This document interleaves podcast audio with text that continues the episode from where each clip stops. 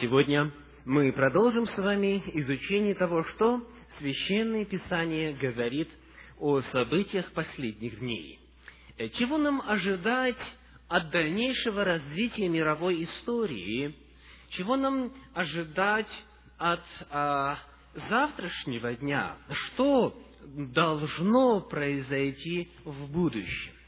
Сегодня мы продолжим с вами изучение последней вести предостережения, которую Господь направляет на нашу землю для того, чтобы подготовить людей к грядущему кризису.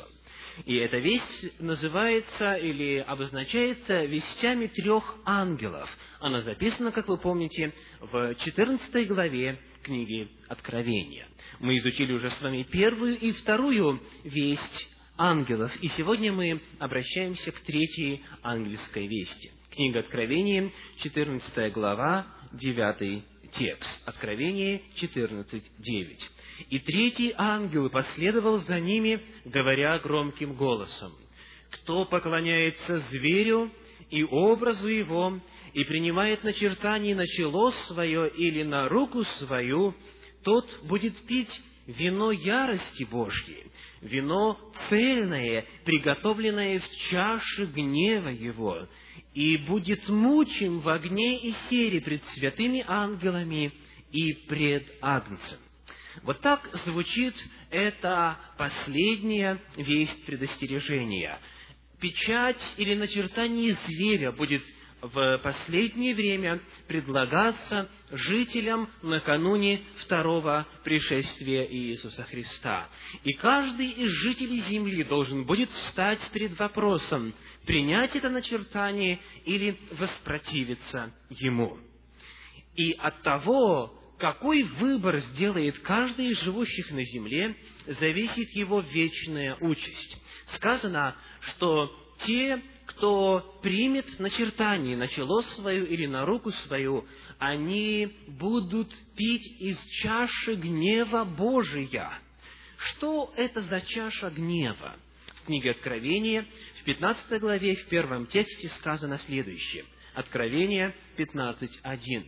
«И увидел я иное знамение на небе, великое и чудное, семь ангелов, имеющих семь последних язв, которыми оканчивалась ярость Божья. Итак, вот эта чаша гнева Божья содержит в себе что? Семь язв. Именно те, кто получит начертание зверя, те, кто примет начертание зверя, они будут подвержены наказанию этими семи язвами, которые описаны в книге Откровения. Итак, от того, какой выбор сделает человек, очень многое зависит книге Откровения, в 16 главе, в, текст, в первом тексте описывается картина начала излития этого гнева Божья. Откровение 16.1. «И услышал я из храма громкий голос, говорящий семи ангелам, «Идите и вылейте семь чаш гнева Божия на землю». Итак, тот, кто примет начертание зверя, он, сказано, должен будет испить из чаши гнева Божья. Он подвергнется наказанию семи язвам, и в конечном итоге он будет брошен в озеро огненное, как говорит Священное Писание. Поэтому этот вопрос чрезвычайно важен. Нам нужно будет сегодня выяснить, что представляет собой печать зверя. Нам нужно будет ответить на вопрос, кто будет ставить эту печать какая сила, какая власть, которая присутствует на современной а, арене мировой истории, какая власть будет заставлять живущих на земле принять это начертание зверя. Итак, давайте начнем исследование этого интересного вопроса на основании Слова Божьего.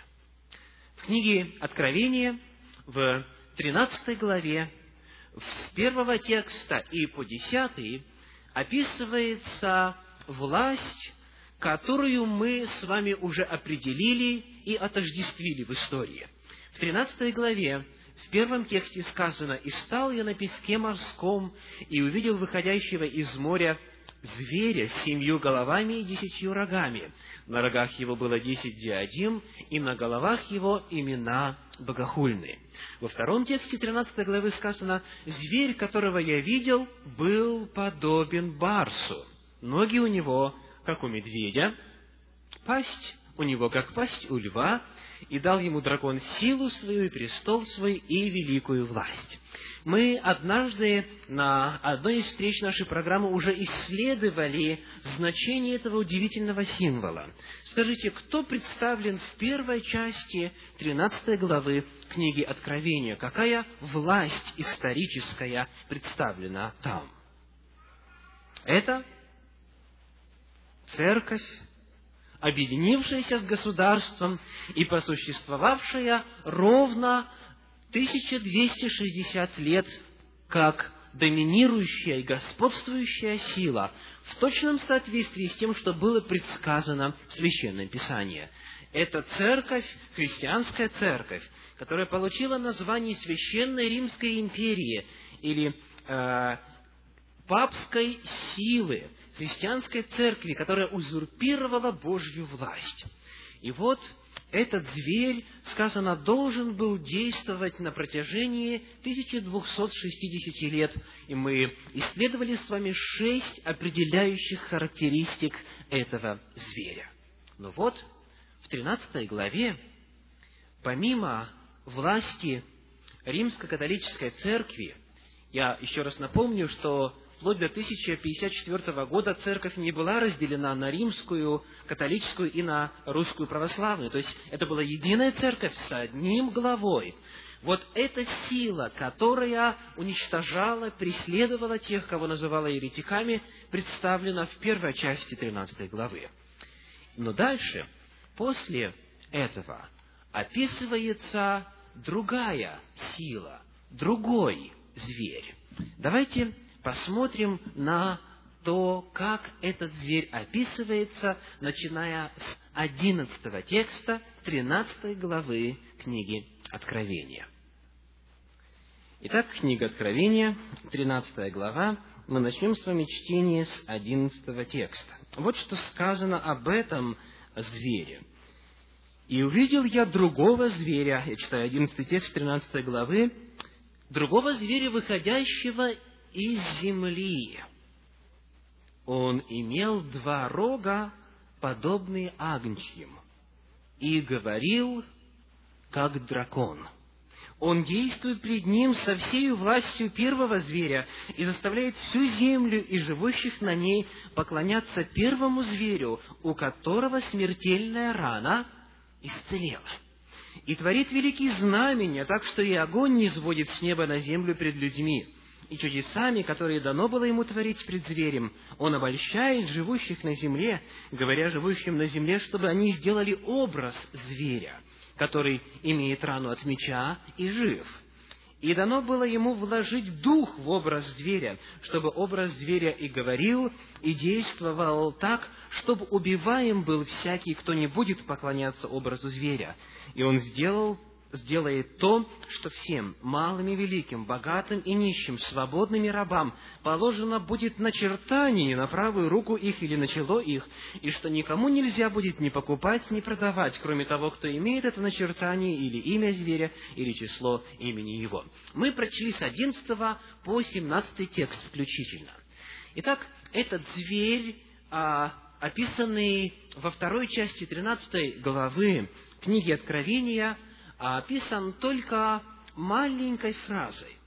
То есть мы не знаем, как он выглядит. Единственное, что известно, что у него рога, подобные агнчим. Вот и все, что известно о внешнем виде этого зверя. И э, если вы э, посмотрите на э, картину на экране, то, э, посмотрев на рога, вы как раз увидите э, рога, маленькие рога, подобные агнчим рога но какова картина зверя полностью мы не знаем. То есть это просто предположение художника. И потом мы вернемся к этой картине и ответим на вопрос, почему тому, кто рисовал эту картину, показалось, что нужно изобразить именно кого? Зубра. Именно зубра или бизона, по какой причине художник, который исследовал это пророчество и нарисовал картину, считает, что по внешнему виду, помимо агнчих рогов, это напоминает или должно напоминать зубра. Так вот, вот этот зверь, сказано, он как раз-то и будет заставлять людей делать что? Принимать начертание зверя, первого зверя, то есть Священной Римской империи. И мы должны с вами, посмотрев внимательно на все детали, которые предложены здесь, в библейском пророчестве, определить, что это за сила, кто изображен здесь символическим образом и представлен зверем с рогами, подобными агнчьим. Итак, сейчас мы приступим к исследованию этого вопроса в Священном Писании. В книге Откровения, в 12 главе, впервые используется очень важный символ, который поможет нам понять с самого начала, где нам нужно искать появление власти зверя с агнчими или с похожими на агнчьи рогами. Скажите, откуда этот зверь появляется, откуда он выходит? Из земли сказано, да? И это первая определяющая характеристика для тех, кто записывает, это первый признак. Зверь выходит из земли. Скажите, в чем эта характеристика уникальна? Откуда выходили все предыдущие звери? Из моря, да, из воды. То есть, вот, например, зверь 13 главы, который обозначает папскую власть, он, сказано, выходил из моря. Все четыре зверя из 7 главы Даниила, которые мы исследовали, также выходят из бушующего моря. А что в библейском пророчестве, в символах библейского пророчества обозначается водами? Сказано, это люди, народы, племена. Ветры, которые бушуют на море, это войны, политические столкновения, сражения, какая-то политическая борьба, в результате которой на мировую арену, в результате борьбы друг с другом появляются разные государства. И вот все предыдущие звери, они выходили из моря. То есть на той территории, которая была населена людьми, и речь идет именно о Евразии как материке главным образом. Потому что речь идет о тех народах, которые жили на территории Вавилонской империи. Помните, лев. Потом Медоперсии, медведь. Потом Греции, барс потом Рима, страшный, ужасный зверь. То есть, вот эта вся территория, на которой как раз находились Вавилон, Медоперсия, Греция и Рим последовательно, а затем десять европейских государств, вплоть до сегодняшнего времени. Так вот, этот зверь не появляется с этой территории географической. Он появляется из земли. Давайте попытаемся высказать предположение. Если вода – это люди, народы, племена, то земля, по противоположности, это место, где нет большого количества людей.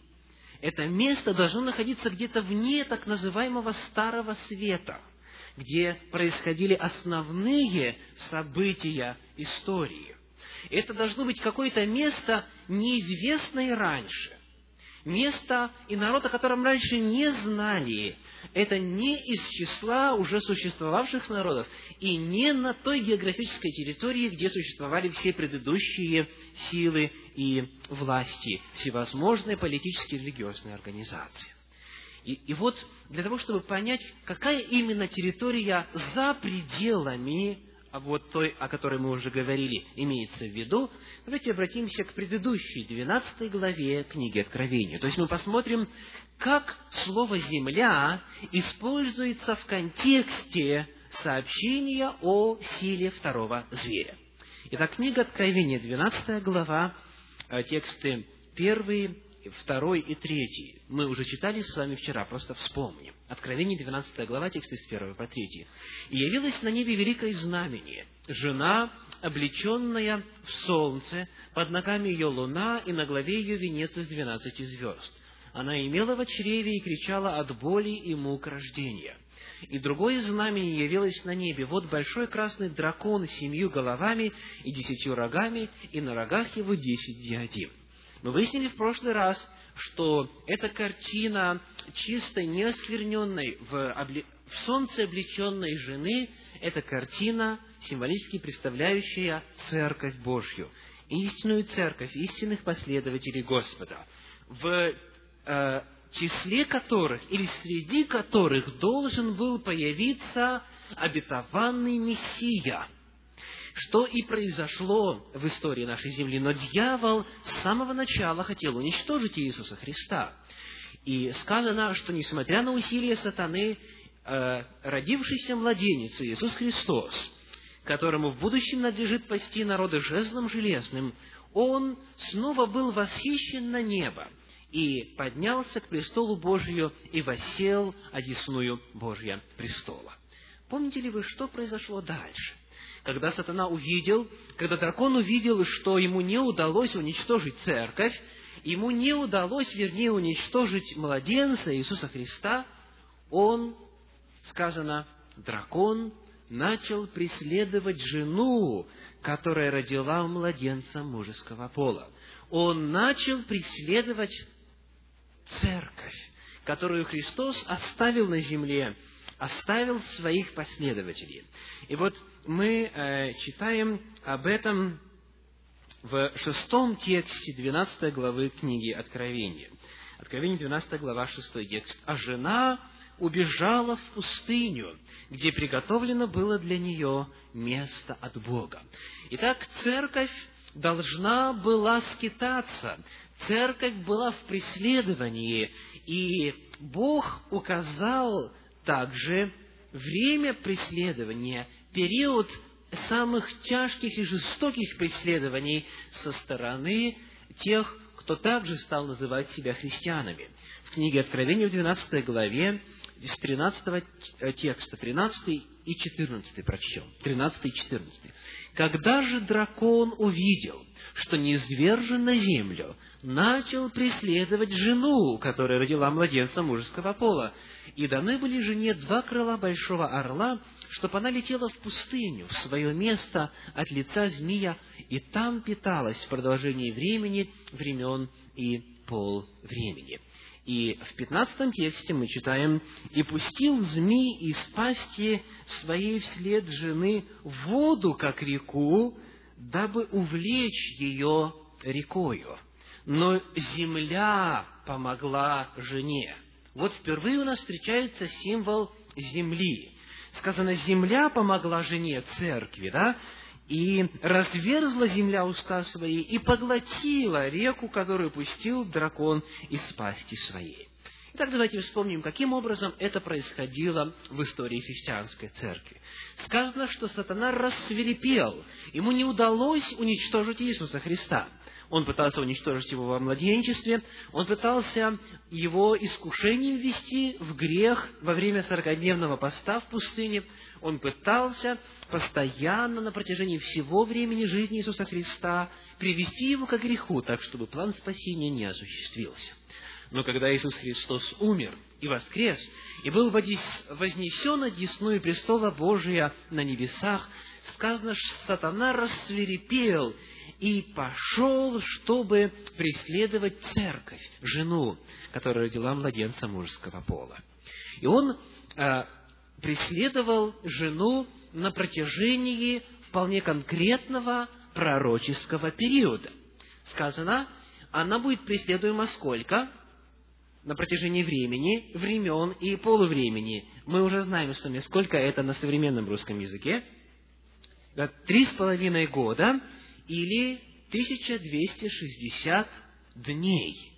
То есть, очень важно, что в 12 главе книги Откровения, в шестом тексте, этот период указывается как 1260 дней, время, когда церковь будет преследуема, а в 14 э, тексте этот период указывается как время, времена и полвремени, то есть три с половиной года – мы помним с вами пророческий принцип, который использует Священное Писание, говоря о каких-то э, промежутках времени в будущем. Этот принцип звучит «день за год я определил тебе». И он может быть обнаружен в книге Иезекииля в 4 главе, в 6 тексте, и во многих иных местах Священного Писания. Итак, Библия указала на время, когда церковь будет преследуема, когда будет время особых преследований церкви, так что она должна будет убегать и скрываться. И вы помните, что именно столько, 1260 лет, было владычество Священной Римской империи. Именно столько с 538 года по 1798 год было время, когда официальная церковь, вооружившись политической поддержкой, стала убивать, уничтожать, мучить и преследовать жену, которая родила младенца мужеского пола. То есть мы с вами выяснили, что Священное Писание в книге Откровения описывает две жены. Одна жена, которая преследуема, это истинная Церковь Божья, а другая жена, которая что?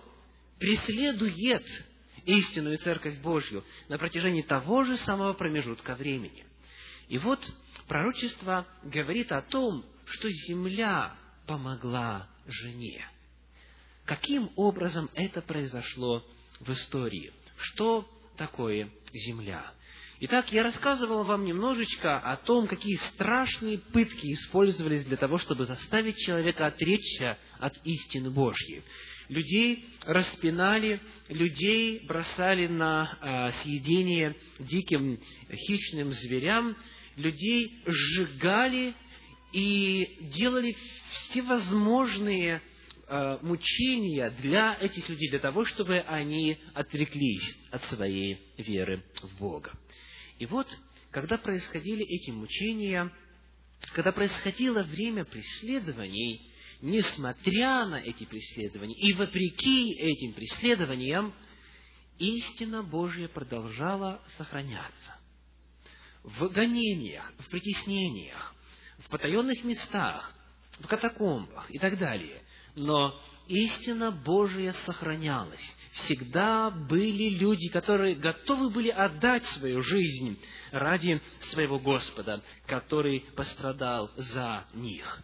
И вот начиная примерно с XI века, потом XII, XIII, все больше и больше, а, появляется все в большем количестве а, достаточно большое число людей из числа священнослужителей самой церкви, которые, читая священные писания, начинают понимать, что церковь учит не тому.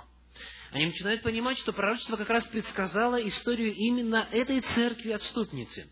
Среди них, например, человек по имени Ян Гус, который открыто указывал на грехи церкви, и которого в конце сожгли. И история говорит о том, что когда его сжигали, он пел и прославлял Господа. То есть этот человек знал, что он провозглашает истину Божию, и за это он был казнен. Появляются люди, такие как а, Иоанн Виклев, человек по имени Кальвин, Мартин Лютер, а, Меланхтон, Тиндаль и многие другие, которые названы реформаторами христианской церкви, которые провозглашали Слово Божие, которые переводили Библию на доступный народу понятный язык той или иной страны. И за это их сжигали, за это их убивали, за это их преследовали. Например, Иоанн Виклев несмотря на то, что умер своей смертью и а, на протяжении своей жизни подвергался а, постоянно преследованиям, после того, как он умер, церковь нашла место, где он был погребен, изъяла останки, сожгла их и разбросала пепел повсюду. Вот настолько было тяжелым и упорным и усиленным это преследование. Но, тем не менее, свет истины Божьей продолжал постепенно распространяться все дальше и дальше. Появляются переводы на современные тому времени языки. Люди все больше и больше начинают узнавать, что Бог в действительности говорит в Своем Слове, о чем нельзя было услышать в традиционной церкви. И они должны были прятаться, они тихонечко из-под полы могли раздавать копии священного писания, написанные от руки, потому что за это преследовались. И вот в это время, когда началась реформация э, в Германии и во многих других странах, люди в преследовании должны были убегать они убегали от преследующей силы. И вот сказано, что когда жена убежала в пустыню, потом через некоторое время земля помогла жене. Что произошло вот в этот исторический промежуток времени? В 1442 году был открыт новый материк. В 1442 году Колумб открывает Америку.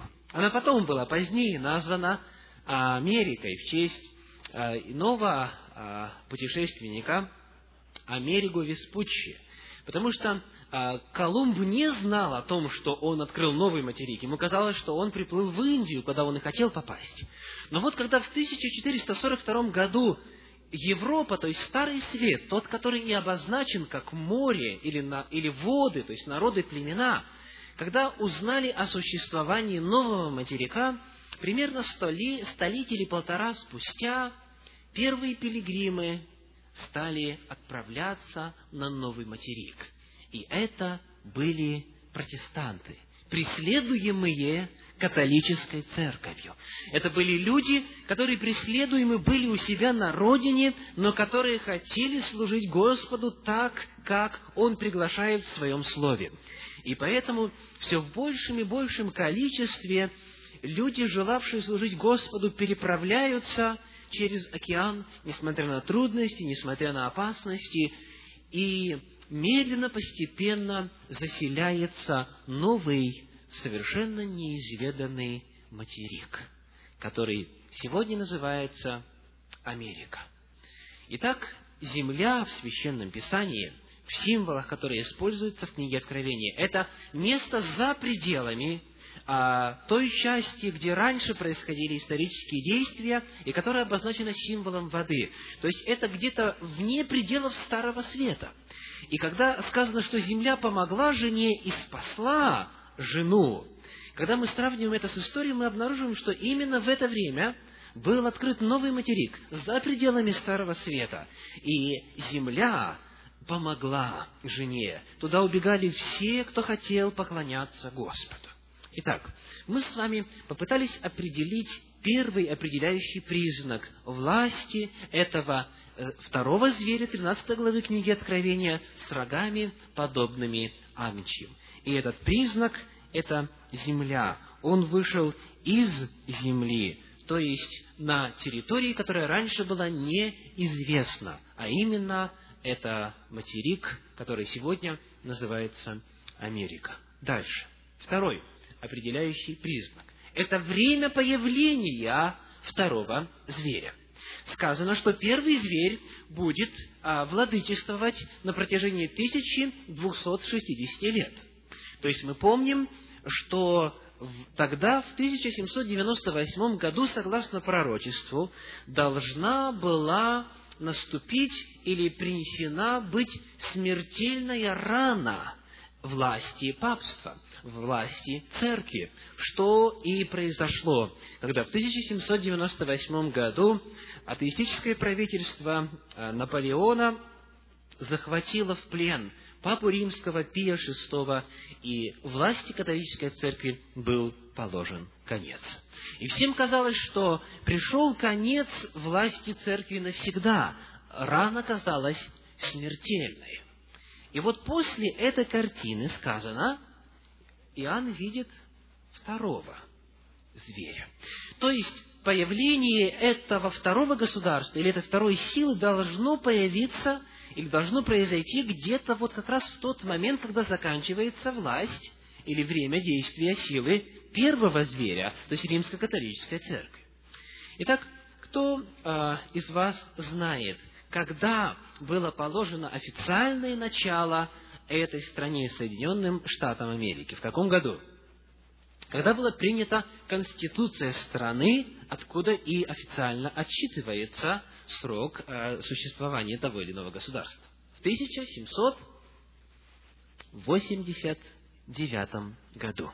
В 1789 году принимается Конституция в которой было установлено, что правительство никогда не будет вмешиваться в вопросы веры, вопросы религии. Что правительство никогда не будет принуждать человека быть верующим или быть неверующим, или оказывать покровительство какой-то церкви в противовес другой. Итак, время появления а, Соединенные Штаты как государство оформляется со времени принятия Конституции в 1789 году, и это как раз тот период, когда подходит к концу власть первого зверя. То есть это второй определяющий э, признак силы зверя, второго зверя из 13 главы книги Откровения, а именно время его появления.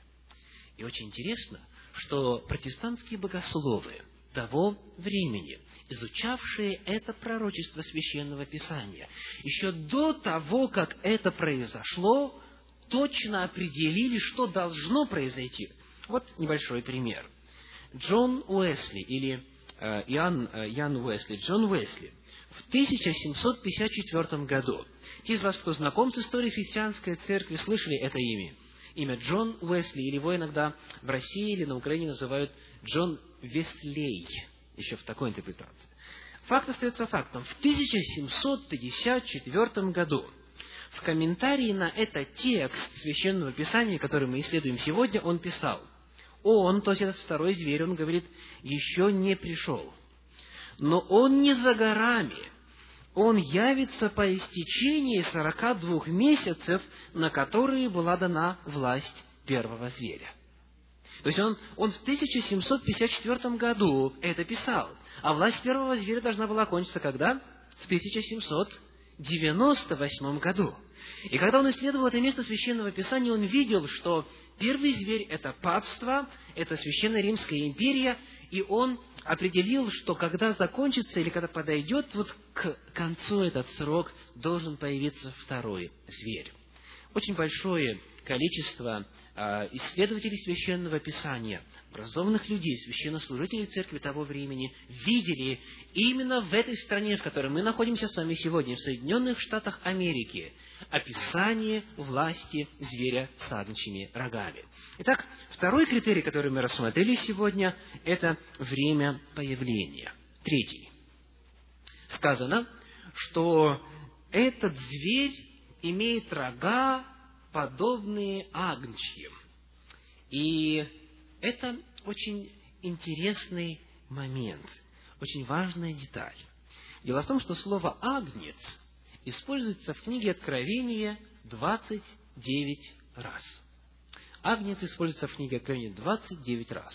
И в 28 случаях из 29 упоминаний слово «агнец» всегда относится к кому? К Иисусу Христу агнец закланный или агнец, сидящий на престоле, на протяжении всей книги Откровения 28 раз это слово описывает Иисуса Христа. И вот единожды только слово «агнчий», «агнчий», да, а, рога, подобные агнчьим, относится к описанию власти этого зверя. Иными словами, и это третья характеристика, эта сила, эта страна во время ее организации должна быть похожей по своим принципам, по, по своим утверждениям на кого? На Агнца, на Иисуса Христа. То есть она должна быть христоподобной организацией или государством. Там, где христиане себя свободно могут чувствовать, там, где Христос поставлен во главу угла, там, где Ему поклоняются. Если вы а, знакомы с историей этой страны, то вы знаете, что так на самом деле вначале и было. Когда люди, преследуемые церковью, приезжали сюда, спасая свою жизнь на этот материк, они приезжали сюда с одной целью – предоставить свободу, поклоняться Господу на основании Священного Писания. И эта страна с самого своего начала утвердила права человека – и обязалась защищать эти права. С самого начала было э, установлено, что никогда никто не будет подвергаться насилию в отношении выбора, кому служить. И с самого начала, когда мы смотрим на развитие Соединенных Штатов Америки, эта страна всегда выступала с христианскими лозунгами. И она вообще известна как христианская страна. где раньше в Библиях читалось, вернее, где в школах раньше читалась Библия, Слово Божье, где совершалась молитва, где с молитвы начинаются многие заседания, а там какой-нибудь общественной палаты и так далее, и так далее. То есть вот этот символ маленького, маленьких рогов, похожих на агнчи, очень хорошо и очень точно описывает характер появления Соединенных Штатов Америки. Это был третий определяющий признак. Переходим к следующему, четвертому. Сказано, что этот зверь начинает говорить как дракон. Сказано, имел рога, подобные агнчьим, а говорил как дракон. Дракон это кто? Это дьявол, сатана.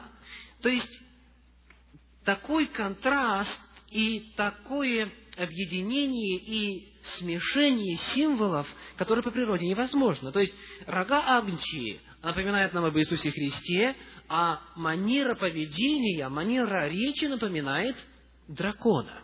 Дракон – это дьявол и сатана. Говорит, как дракон.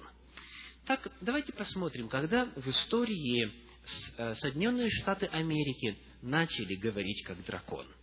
Я напомню, что когда э, сатана восстал против Господа, и вплоть до сего времени э, манера его речи какова, или какова главная отличительная характеристика сатаны с самого начала?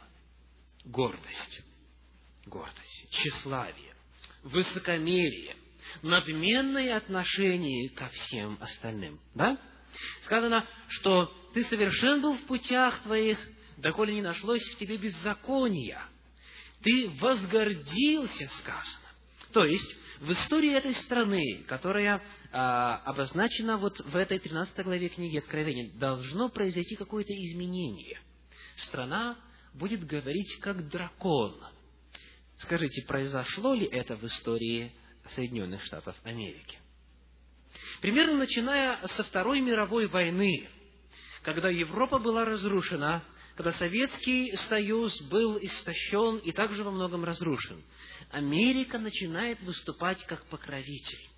Если вы знакомы с историей а, современного мира, начиная вот со времени Второй мировой войны, вы знаете, что Америка начинает а, посылать технику, начинает посылать рабочую силу, а, там, вьючный скот, технологии, деньги и так далее, и так далее в Европу для восстановления там экономики, для восстановления того, что было разрушено. И все страны начинают постепенно осознавать, что они зависимы от Соединенных Штатов Америки. Но это было тогда. Сегодня ни у кого нет сомнения в том, что США – это самая могущественная, самая надменная и самая гордая страна на Земле. А достаточно вспомнить недавние, недавние события, такие как э, события в Ираке, когда Соединенные Штаты на территории, которая не имеет к Соединенным Штатам никакого отношения, а, осуществляют военные действия и командуют, и говорят тому же Саддаму Хусейну, как и что он должен делать. Последние события в Югославии – в связи с чем Америка стала называться очень таким емким термином. Как? Какой термин? Мировой жандарм. Слышали? Мировой жандарм. То есть, эта страна заявляет, мы не допустим, мы не допустим. Хоть это за, за тысячи а, километров от нас, за тысячи миль от нас, мы хотим все контролировать. Мы не допустим, чтобы там-то и там-то происходило то, что противоречит нашим принципам но ведь это ваши принципы. А в той стране, предположим, свои принципы. Сейчас об этом уже никто не задумывается. И никто даже не удивляется тому, когда президент Соединенных Штатов решает вопросы, которые а, далеко отстоят от сферы его влияния и от сферы его деятельности. Сегодня Соединенные Штаты говорят как дракон. Очень надменно, очень высокомерно. И вот это изменение произошло очень незаметным образом в истории. Если вы просмотрите историю развития Соединенных Штатов, вы увидите, что а, практически до Второй мировой войны Соединенные Штаты не вмешивались ни в какие а, всемирного глобального плана войны. или, э, или какие-то а, политические столкновения. То есть Соединенные Штаты придерживались своей изначальной политики. Мы страна мирная. Мы не хотим воевать. Но все изменилось. И сегодня Соединенным Штатам есть дело до всего, что происходит на нашей земле. Не только есть дело, но и огромное желание контролировать все, что происходит. Итак, вот с того момента, как страна была организована, до сегодняшнего дня произошел процесс очень сильного изменения от Агнца к дракону. Далее, следующий, пятый определяющий признак, пятая характеристика силы второго зверя из 13 главы книги Откровения. В 12 тексте 13 главы сказаны следующие слова. Откровение 13 глава, текст 12. «Он действует пред ним со всею властью первого зверя и заставляет всю землю и живущих на ней поклоняться первому зверю, у которого смертельная рана исцелела». Напомним, что первый зверь – это это а, а, папство, скажем, да, или Священная Римская империя с главой в Ватикане. И сказано, что Соединенные Штаты Америки начинают действовать с такой же властью, как первый зверь. Скажите, какой была власть а, папства в Средневековье? Абсолютной, да?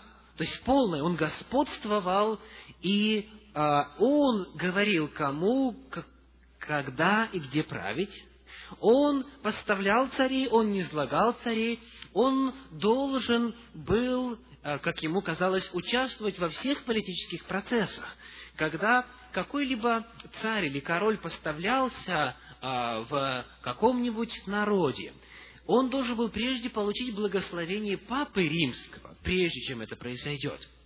То есть, сказано, что Соединенные Штаты должны будут приблизиться к такому же абсолютному влиянию во всем мире, когда они будут принимать участие в решении всех главных вопросов на нашей земле. Но помимо этого еще кое-что. Библия рассказывает о союзе между первым зверем и вторым зверем. Сказано, что вот этот второй зверь, он будет заставлять всю землю и живущих на ней поклоняться первому зверю, у которого смертельная рана исцелела. То есть сказано таким образом, что Соединенные Штаты Америки будут оказывать политическую силовую поддержку Ватикану для того, чтобы все люди Земли признали духовную, абсолютно духовную власть Ватикана. И а, давайте посмотрим, что в этом отношении уже исполнилось. Это пророчество, вот именно эта часть еще не исполнилась до конца. Но, тем не менее, процесс набирает мощь невероятно быстро. Вот э, кратенько история взаимоотношений между католицизмом и Соединенными Штатами Америки. В самом начале, как американцы относились к католической церкви, к Папе Римскому? Вы можете сами представить, они убежали от него. Да? Они убежали от преследований, они убежали от преследований католической церкви, и они сказали, нет, никаких католиков здесь, в Соединенных Штатах, в Штатах не будет. Мы уж слишком хорошо помним, а, что делают представители этой церкви. И потом время постепенно шло, а, медленно, незаметно, влияние католицизма распространялось, но несколько интересных фактов. Когда около ста лет тому назад Папа Римский а, прислал из Рима мрамор для статуи в Нью-Йорке, то есть как дар доброй воли а, Соединенным Штатам Америки, этот мрамор просто скинули в воду не желая его использовать, говоря, мы ничего общего не хотим иметь с Папой Римским. Мы еще помним, наши деды и прадеды нам рассказывали, что раньше было в истории церкви. Но шло время, и когда был избран первый католический президент в Соединенных Штатах Америки, кто помнит его имя? Да, Джон Ф. Кеннеди, первый католический президент. Но до того, как его избрали, в 1952 году был произведен интересный опрос общественного мнения. Итак, в 1952 году был произведен опрос общественного мнения, согласно которому 50% американцев испытывали опасения по поводу распространения влияния католической власти. И они говорили, нет, мы не хотим, чтобы в нашей стране эта власть действовала и контролировала вопросы веры. 50%. Но когда был избран Джон Кеннеди, и а, это был один из президентов, который вызывал симпатии и уважение американцев. И после его трагической гибели отношение к нему э, еще более изменилось, а соответственно и к католической церкви, членом которой он был. И поэтому люди стали говорить, ну послушайте, вот посмотрите на а, Кеннеди, хороший человек, хотя и католик, никакой опасности не представляет собой, наоборот, католическая церковь может нам очень во многом помочь и так далее. И вот после его правления, когда был произведен еще один общественный опрос или опрос общественного мнения, только уже 30% американцев высказывали опасения по поводу распространения католической церкви в Соединенных Штатах Америки.